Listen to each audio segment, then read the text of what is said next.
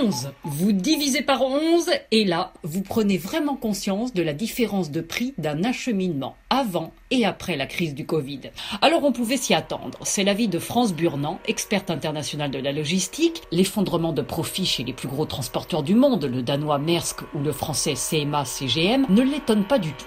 Et d'ailleurs, cette baisse des profits sera au cœur des discussions du salon Optim Salon qu'elle a créé en faveur des professionnels. La situation de CMA CGM, elle n'est pas une surprise. Les records qu'ils ont enregistrés euh, après le Covid, donc euh, c'est comme tous les excès à un moment, le, voilà, le, le, le boomerang repart dans l'autre sens et tout se met à niveau. Après, Imaginez qu'on ajoute à ça euh, un ralentissement du commerce mondial. Comme ils ont engrangé d'excellents résultats, ils ont investi dans de nouveaux navires. Ils doivent faire face à une concurrence des autres compagnies qui eux aussi mettent plus de bateaux sur l'eau. Tout cela annonce un, challenge pour CMA CGM en 2024, mais très franchement, je les trouve incroyablement performants et dans, voilà, malgré tout, dans, une excellente gestion et anticipation. Donc, euh, je suis sûr qu'ils vont très bien gérer. C'est sans doute l'Inde, dont on parle peu, qui va jouer un important dans les années à venir. Ce géant, un pays à l'échelle d'un continent, va-t-il s'imposer sur les routes Est-Ouest que la Chine emprunte moins du fait du protectionnisme américain et de la baisse des ventes de produits ménagers ou de matériel médical?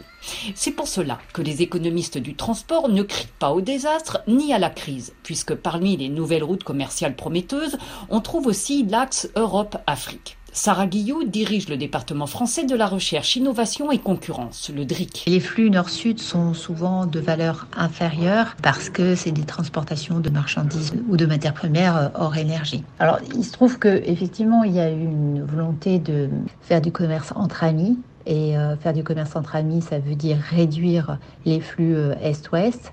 Donc tous ces éléments-là, effectivement, ont conduit les entreprises, étant donné les réglementations ou l'environnement politique, à redisposer euh, leur sourcing, c'est-à-dire là où elles s'approvisionnent. Enfin, le Conseil a donné aux nouveaux transporteurs africains pour se lancer dans la course du transport de marchandises. Et là, c'est unanime, il ne faut pas voguer seul, mais se rassembler de façon à peser sur le marché et avoir une chance de prospérer.